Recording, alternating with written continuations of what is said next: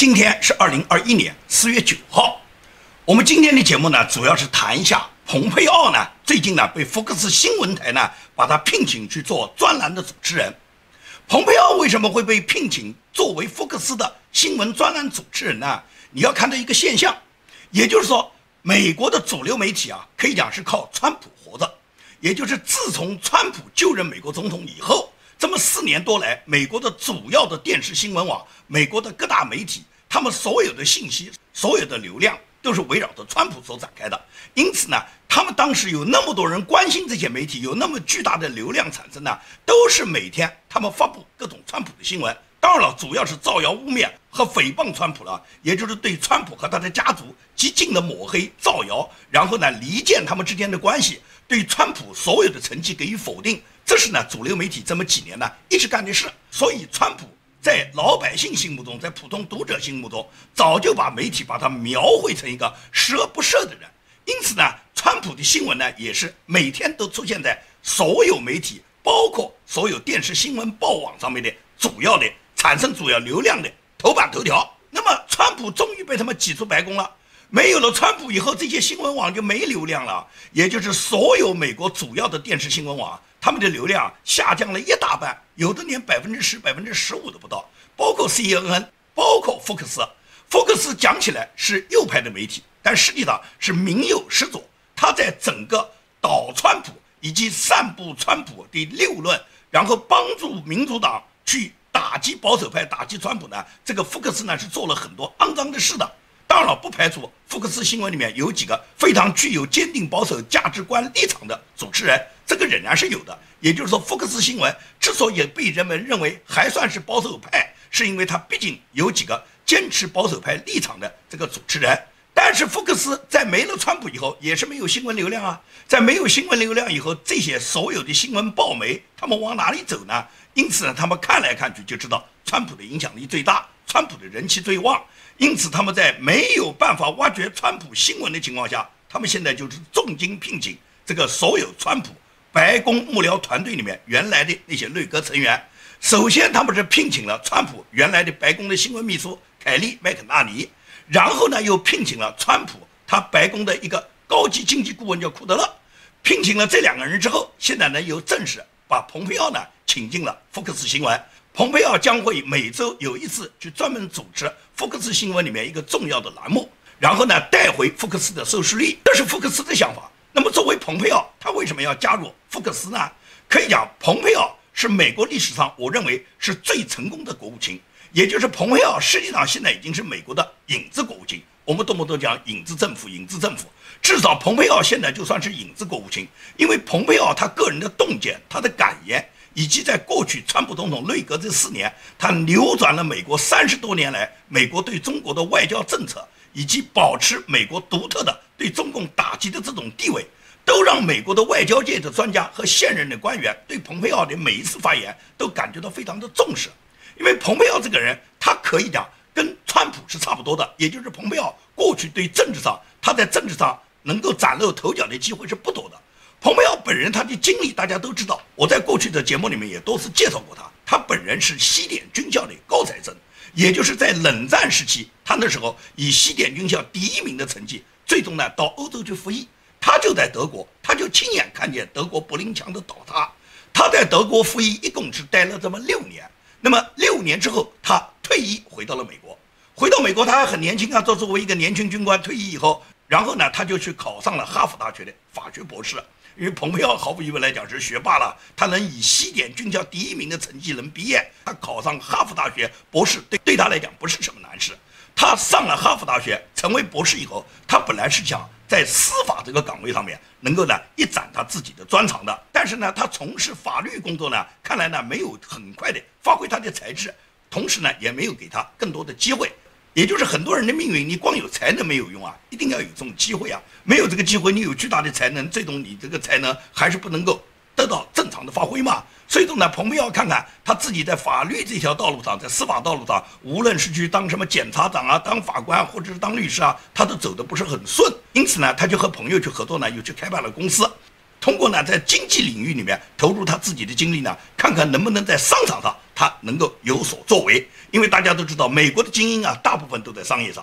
也就是说，你看美国这个国家，它所有的政治精英，它的前提、它来源，它很多是从商过的。也就是美国最优秀的人才不在政坛上面，大部分都在商场上。我们看到的很多在美国非常有名气、非常有才华的人物，大部分是商场里面脱颖而出的。川普总统也是这样吗？商而优则仕吗？川普是因为房子盖得好，开发商当得好，亿万富翁做得好，是亿万富翁里面唯一一个当选美国总统的人，那就是因为川普总统他商业奇才嘛。所以说，蓬佩奥他投入商业，在商业上面能够发挥自己的才干呢，他认为也是他自己今后前进发展的方向。那么在这个过程中呢，可能生意呢做的也不是很理想，后来他就萌发了从政的想法，他当时就在堪萨斯州。然后呢，去竞选了当地的参议员，最终呢，他就获选成功。只不过呢，这个参议员呢，在当地在一个州里面产生的这个政治影响力呢，很有限。但是在这个过程中，他认识了一个重要的人物，就是彭斯。彭斯当时在印第安纳州担任州长，也就是蓬佩奥，他以堪萨斯州的参议员的身份，跟彭斯这个印第安纳州的州长他们结识了，而且很快，他们俩因为共同的信仰，而且都持有。捍卫保守主义价值观念这种共同的这种坚守的价值立场，所以说他们两人就成为了一个政治上的知己。因此，当彭斯担任了川普总统的搭档，成为美国的副总统之后，川普总统是一个政治素人啊，他到处都缺人才啊，他缺信任的人才，缺那种有才干的人才。所以说，很多时候他是希望彭斯能给他推荐一些优秀的人才的。彭斯呢，就跟川普推荐过蓬佩奥。那么，蓬佩奥对于川普来讲，完全是不了解的。因为川普对蓬佩奥的了解还仅限于二零一六年时候，蓬佩奥对川普当选总统来参选总统对川普总统的否定。因为蓬佩奥站在当时的立场上，他跟大部分美国人一样看待川普呢，都认为川普这个人连个村长都没当过，只是一个开发商，怎么能去搞政治，怎么能当国家总统呢？所以说，绝大部分的政治人物是不看好川普走上仕途来竞选什么总统的。那么对于这种评价，蓬佩奥和正常人评价都是一样的，川普对这种评价丝毫不计较，因为川普确实没有干过政治，连个村长也没干过嘛，因此大家对他的能力怀疑，认为他不能够从政，这个是很正常的情绪。所以说，川普并不因为蓬佩奥曾经否定他根本当不了总统，或者是当总统也没有才干，他只是干商业干得好，他不代表他能够从政，把美国这么大的国家把总统这个职位做得好。蓬佩奥不信任，也对他持有怀疑态度。这种想法的人很多，跟蓬佩奥有这种想法的人很多。川普对这种想法一律不计较，因为大家那时候没有看到他自己从政的能力。当川普正式执政以后，他完全就打破了人们过去对川普的怀疑，也就是川普通过他自己雷厉风行的治国的能力、他的韬略以及他本人所展示的巨大的政治才华，让所有人都非常服气啊。到了这时候，蓬佩奥是完全改变态度的。所以说呢，彭斯向川普推荐了蓬佩奥以后。川普没有考虑蓬佩奥当年在他自己竞选时候对他曾经有过否定、讽刺的言论，而是川普大胆的决定运用蓬佩奥，而且一用就给了蓬佩奥非常重要的职务，就是担任中情局局长嘛。当时很多人都质疑，怎么让蓬佩奥这个没干过一天情报的人来担任中情局局长呢？川普不是这么考虑，因为川普认为蓬佩奥既然是西点的第一名，是西点军校的第一名，说明他在军事上面是出类拔萃的。然后又是哈佛大学的博士学位，也就是说他对法律是精通的。同时，他担任过参议员，也就是有一定的从政经历。这样的人来担任中情局局长，他只要能够优秀的领导好情报工作，及时地把重要的情报输送到白宫，输送到总统这儿，保证国家总统在决策的时候有巨大的情报参考，这样完成他的任务。川普就认为很满意了，所以川普就大胆地任命蓬佩奥担任了中情局局长。中情局局长对于一个国家总统来讲，可以讲是重中之重。在所有的内阁职务里面，中情局局长他的这个地位绝不比内阁里面任何一个部长的地位要低的。所以说，川普就大胆地任用了蓬佩奥。那么，蓬佩奥是不负众望的啊！蓬佩奥担任中情局局长那几年，把美国的情报工作搞得有声有色，给川普提供了大量的，尤其是中共对美国渗透和对美国陷害打击的各种情报，让川普对中共有了明确的、正确的各种判断。所以说，川普从二零一八年开始起对中国开展贸易战，以及后来包括川普总统这一届内阁关掉了中国休斯顿总领事馆，控制共产党员不可以入境，打击像唐娟这样的现役军人以学者的身份混入美国，尤其是清查美国所有的千人学者，这都是蓬佩奥担任国务卿以后普总统配合，然后遏制中共对美国的继续渗透和对美国继续的破坏。至于打击华为了，打击中兴了，遏制中国的所有那些高科技偷了美国的企业，对美国造成的损失和伤害以后，川普总统更多的是给予了中国很多类似于像华为、中兴这样的企业，给予他们限制和制裁。所以说，在这方面来讲，蓬佩奥作为中情局局长，他的工作是非常出色的。由于他中情局局长的工作特别出色，川普总统就大胆的再次任用他为国务卿。任命他为国务卿，显然就是川普已经把蓬佩奥当做自己最重要的左膀右臂，来帮助川普，来辅佐川普的这个总统大业。我们都看到，蓬佩奥在担任国务卿以后，可以讲他是美国近代历史上，就是最近这三四十年来，我认为是最优秀的国务卿。他这个人对中共深刻的看法，把中国共产党和中国人民区分开来的做法，以及他稳准狠的打击中共，对中共所有出台的。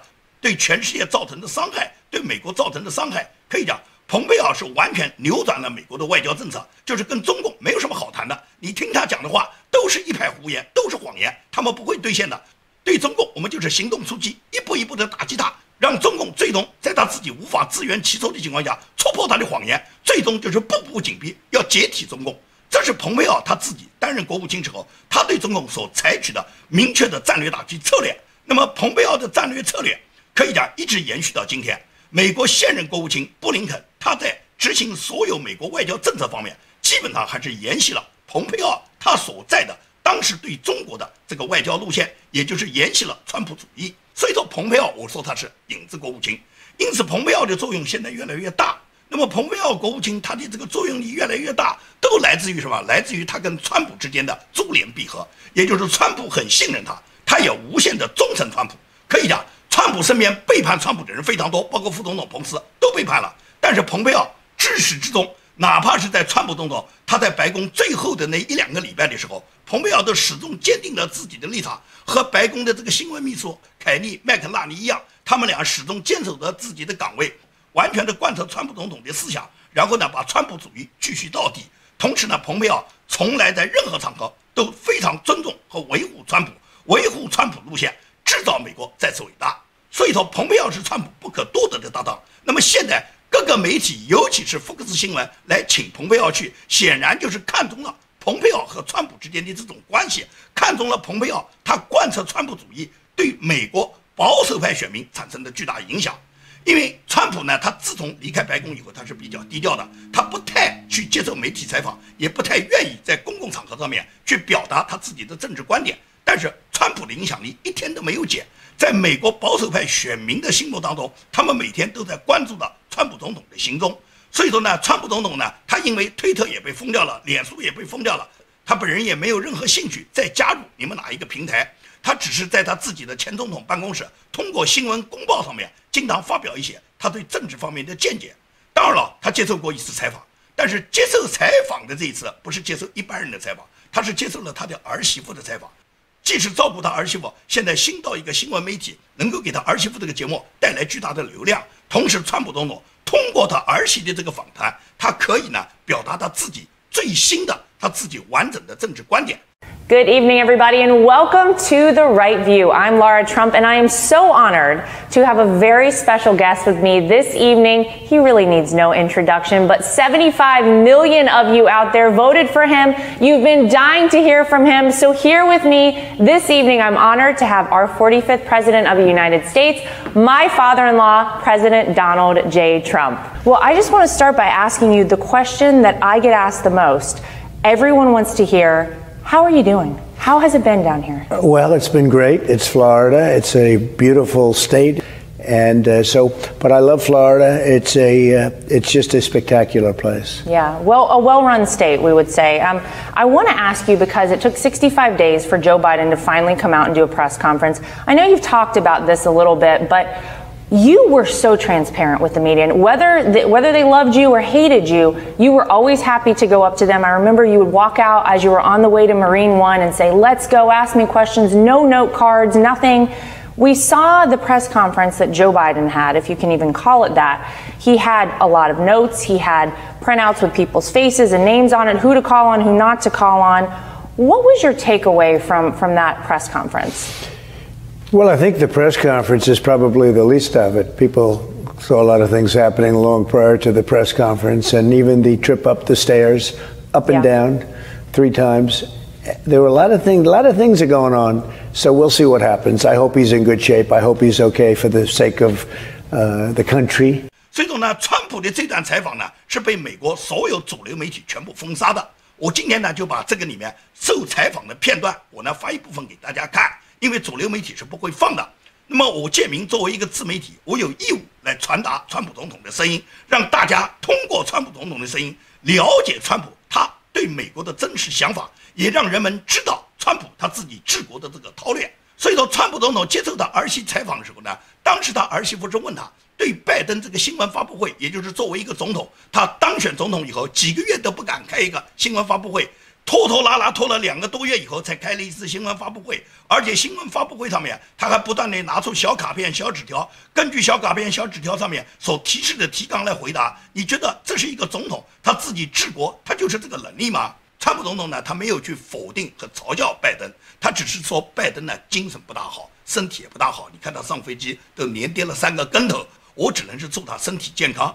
至于他拿着小卡片回答这些问题呢，那么每一个政治家都有自己回答问题的风格，可能他要准备拿着小卡片回答问题是他的风格吧。这是川普可以讲是反唇相讥，也就是说，川普已经看到了拜登老年痴呆症。对什么问题，尤其对现场记者提问的问题，他根本就不知道做如何反应，他只能把他事先准备好的小卡片拿出来把它读一遍。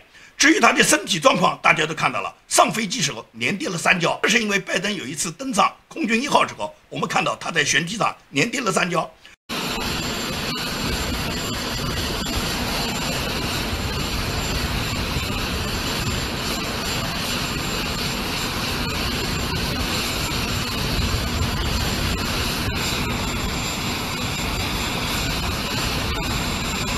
那么这个新闻，全美国人民看到以后，大家都为拜登捏着一把汗啊，能不能扛得住啊？上个飞机舷梯就跌三个跟头啊！你跌一次嘛，你站稳了。如果说不小心被绊倒了，连跌三次，证明什么？证明你缺钙吧？小时候缺爱，长大缺钙，年老了以后梯子都扶不住，这还来当总统？所以说呢，拜登现在的这种作为跟习近平是有的一拼的。习近平有一次访问俄罗斯的时候，面对着俄罗斯记者提问，就是中美两个大国作为世界上最大的 GDP 最大的两个国家，现在开展贸易战，他们对世界的影响是什么？你对川普现在对中国实施的这个贸易战，你有哪些应对的政策？当俄罗斯这个美女记者问完习近平之后，习近平一开始是不吱声，人家认为习近平肯定是考虑了以后有一个振聋发聩的这些语言，结果呢，习近平他一反常态。他突然从口袋里面摸出一把小卡片，说是我来看看我事先准备的这个卡片上面有没有你这个问题。他讲的这段话被人家俄罗斯的翻译就当场翻译出来，因为他这个是现场直播啊，所以说当场的所有的嘉宾和观众们哄堂大笑啊。 Как мне кажется, на мой взгляд, главная экономическая новость – это тарифная война между Китаем и Америкой. Председатель Си, первый вопрос к вам. Две самые крупные экономики мира, м, Китай и Америка, они находятся в противостоянии. Но при этом они настолько переплетены и настолько влияют на мировую экономику в целом, что тут совершенно непонятно, как сделать так, чтобы отстоять собственные интересы и не спалить свой дом под горячую руку.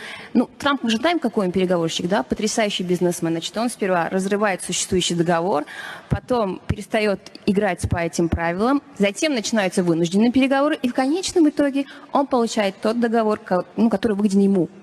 Во всяком случае, так было с нафтой, примерно так же было с Японией. Как будет с вами?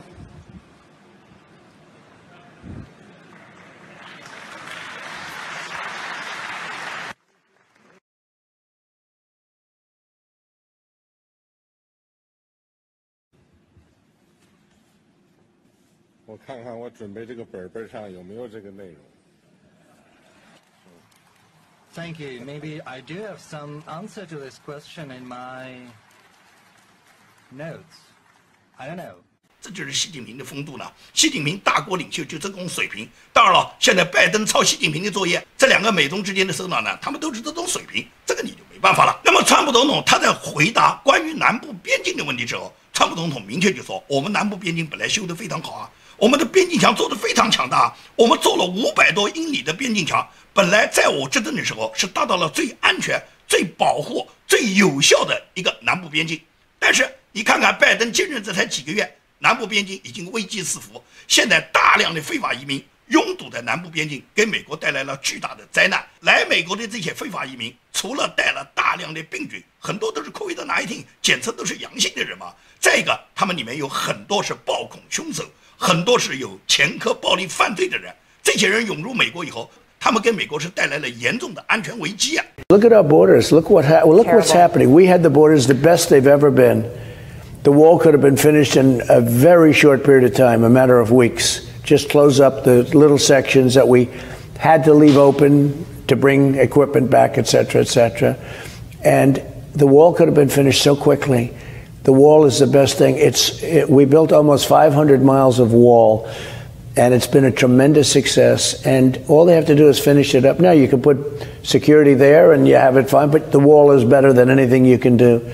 It's really worked. But we have the best southern border in terms of what we're talking about that we've ever had. And in one day, he said, Everybody come up. And once he said that, and what's going on now is nothing compared to what's going to take place during the summer. Mm-hmm. During the summer, you're going to see things that nobody's ever seen before. It's very upsetting, very well, it's hard very to see. dangerous, Yeah. and it's very bad for our country, and they're destroying our country. Yeah. 对边境墙现在一个客观的评价。我们大家都看到，现在边境每天是危机四伏。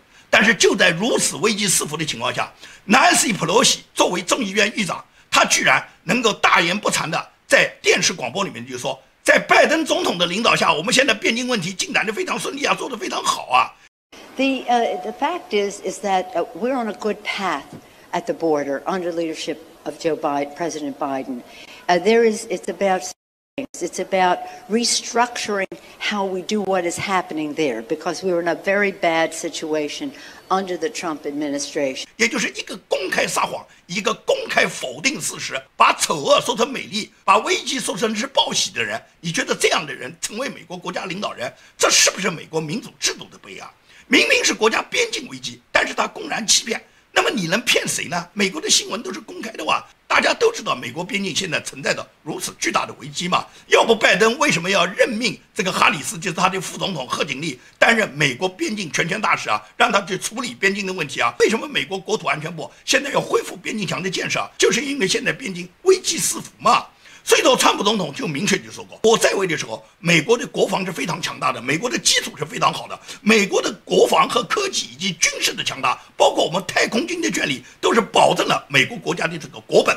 同时，美国的股市是非常好的，在我执政的时候，美国的股市得到最大的上涨，强大的能源结构保证了美国人民他们都可以安居乐业，既可以通过上涨的股市一个非常好的就业，美国人获得很高的收入，同时我也给大家做了减税。但是你对比拜登，拜登的绿色新政是什么？他的所谓绿色新政就是砍掉了传统的石油。当他砍掉了传统的石油能源行业时候，他发展的所谓绿色能源给美国人民带来的就是巨大的油价上涨。川普总统的儿媳妇马上就说：“对，这个上涨的很厉害，油价上涨，我们每个人都感受到了。” built the strongest military. Yes. We rebuilt the military. We have a military now like we've never had before. The equipment is the best, all made in the USA. We have Space Force. We did so much. Biggest tax cuts in history, biggest regulation cuts in history. And that's why the base is so strong right now. That's why the base of the country, our base is strong, but the base of the country is strong. The foundation is right. strong. And that's why it can do so well where we have the highest stock market we've ever had. But that's going to erode just like energy. We're energy independent. In three months from now, we won't be energy independent because of what they're doing. And they never talked about this. They never said this. In fact, they said the opposite. They really lied during the campaign a lot about a lot of things. I did. Well, we see gas prices already starting to go up, so it's already starting to Very happen. substantial. 所以说，对比了拜登和川普的执政， 那么老百姓里面当然知道应当选择谁来做他们的总统了。所以说， 川普总统的儿媳呢，他就追问了川普总统这么一个问题，他就说：二零二四年你是不是会参加总统大选？那么川普呢，他没有正面回答，他就说有希望，你有希望看到。Well, that brings me to my final question for you. The beginning of this interview, I said this is one thing everyone always asks me. The other question people all want to know, and I know you're not ready to answer it yet, But do we have hope that there's a possibility to see Donald Trump run again in 2024? You do have hope. That I can tell you. you do have hope. 因为美国人民现在众望所归嘛，都希望川普总统来当总统嘛，哪希望这个老年痴呆症拜登继续在毁灭美国呢？因为从拜登执政以后，中美之间的关系也好，世界跟美国的关系好，盟国跟美国的关系好，都受到了破坏嘛。所以说，川普总统在针对中美问题、伊朗和朝鲜跟美国的问题，川普总统就明确就说，中国在我执政的时候，中国是跟我怎么说话的？中国敢跟我这样说话吗？敢像阿拉斯加一样对我们美国的代表这样说话吗？朝鲜在我执政的时候不是规规矩矩吗？奥巴马动不动说朝鲜是非常危险的，但是我在的时候，为什么朝鲜不敢试射他的这个核武？为什么我在的时候，中国从上到下，他们对我也好，对我们美国派出去代表以后都规规矩矩？为什么拜登执政以后，中国的外交代表敢在阿拉斯加对我们美国的国务卿说中国人不吃你那一套，你美国没有资格跟我们说的话？他们在我执政的时候，他们敢对我这样说吗？敢对蓬佩奥这样说吗？We love our country. This country, uh, we all owe a lot to our country, but now we have to help our country. And we were there. We were so so good. What we did with Iran, what we did with China, we were all set to do some great things. And and then you see what's going on right now. China treated our representatives last week with such in Alaska with such mm-hmm. tremendous disrespect. They never talked to me that way. Uh, you look at North Korea. I got along with Kim Jong Un, and for four years we had no problem. I mean, I was told by President Obama and everybody else that, that North Korea was our biggest problem. Was, we're going to end up in war with North Korea if that group stayed in. And for four years, we had no problem with North Korea. Now all of a sudden, you see the problem is starting again. 有一张照片，你看的是最明显的嘛？这张照片你可以看，川普在的时候，世界各国政要是怎么跟美国说话的？谁是老大？你通过这张照片，你看不出谁是老大吗？对美国的尊重，首先在于对美国总统的尊重。你看，川普总统就任的时候，他跟这些西方国家大国的领导人讲话时候，别人对川普总统是什么态度？就是各国领导人对川普都十分尊重，而现在阿拉斯加会议呢，杨洁篪对美国国务卿可以破口大骂，可以一个人讲十七分钟，而且直接告诉美国，说是中国人不吃你们那一套，你们美国没资格跟我们去说话。也就是川普总统离任以后，中共他现在对拜登就是一副流氓姿态，这个流氓姿态那是因为拜登软弱的结果，而川普总统他虽然离开了白宫，但是川普总统巨大的人气在这儿。你可以看到，川普总统他接受采访，他所评判的美国现在正在发生的现实，都是跟他自己执政时候形成巨大的反差的嘛。共和党里面所有的领导人都知道，追随川普总统才可能有自己今后发展成长的机会。蓬佩奥也是这样，蓬佩奥他显然是跟川普总统珠联璧合，那么川普支持他，所以蓬佩奥现在成了保守党里面的重要人物。除了哈德逊研究所。要专门聘请蓬佩奥作为研究员，那么福克斯新闻台又去聘请蓬佩奥，所以说蓬佩奥现在政治地位的上升，除了跟他自己执政这四年，就是跟川普总统这一任内阁担任国务卿，他巨大的政治成绩有关，也跟他跟川普总统互相支持有关。川普总统可以讲他支持谁，这个人在共和党里面就可以上升。这个阿肯色州有一个州长叫哈钦森，哈钦森呢，他最近否决了一项。叫禁止对儿童进行化学阉割的法案，实际上就是阻止儿童变性了。这是他们州议会提出，在阿肯色州一定要阻止儿童在未成年时候可以变性。但是呢，这个州长哈钦森呢，他否决了这个议案。他否决了这个议案以后，那么州议会又再次投票，最终以七十一票比二十四票的票数否决了州长的否决，也就是再次通过了这个法案。对这件事，川普总统有一个评价。川普总统认为哈钦森他这种做法完全是背离了美国的价值观，也就是你们州的议会都已经通过了禁止你们州未成年儿童可以随便变性的这个法案，你居然去否决，你什么意思呢？你就是让这些儿童在他们自己还属于未成年时期，他们自己根本还没有心智成熟的情况下，你就鼓励他们去变性吗？而且州议会已经通过这个议案，你去否决。所以说，川普说你的政治生涯到期了，现在我们阿肯色州有更好的代表来代替你。因为川普支持白宫原来的新闻发言人叫桑德斯，川普支持桑德斯出任阿肯色州的州长，所以说川普大力的鼓励所有的选民支持桑德斯，让桑德斯成为下一任阿肯色州的州长。同样在肯塔基州，肯塔基州有一个参议员叫兰德保罗，兰德保罗明年要谋求连任，正是因为兰德保罗在支持川普，跟华盛顿沼泽里面做斗争，尤其是在弹劾川普的问题上，他公开的站出来。支持川普，反对你们这种违宪的弹劾，所以说川普总统当然去支持兰德保罗，他就表示大家应当选举兰德保罗，让兰德保罗在下一年度，就是二零二二年兰德保罗的参议员连任中让他获得成功。所以说川普他支持谁，谁就有希望能够在他政治道路上走得更远。川普总统他自己成立的叫拯救美国的平台，仅仅是今年一季度，就是一个季度，他筹款就达到了八千五百万美元。而共和党总部是打着川普的旗号，连哄带骗，到现在也就忽悠了不到三千万美元。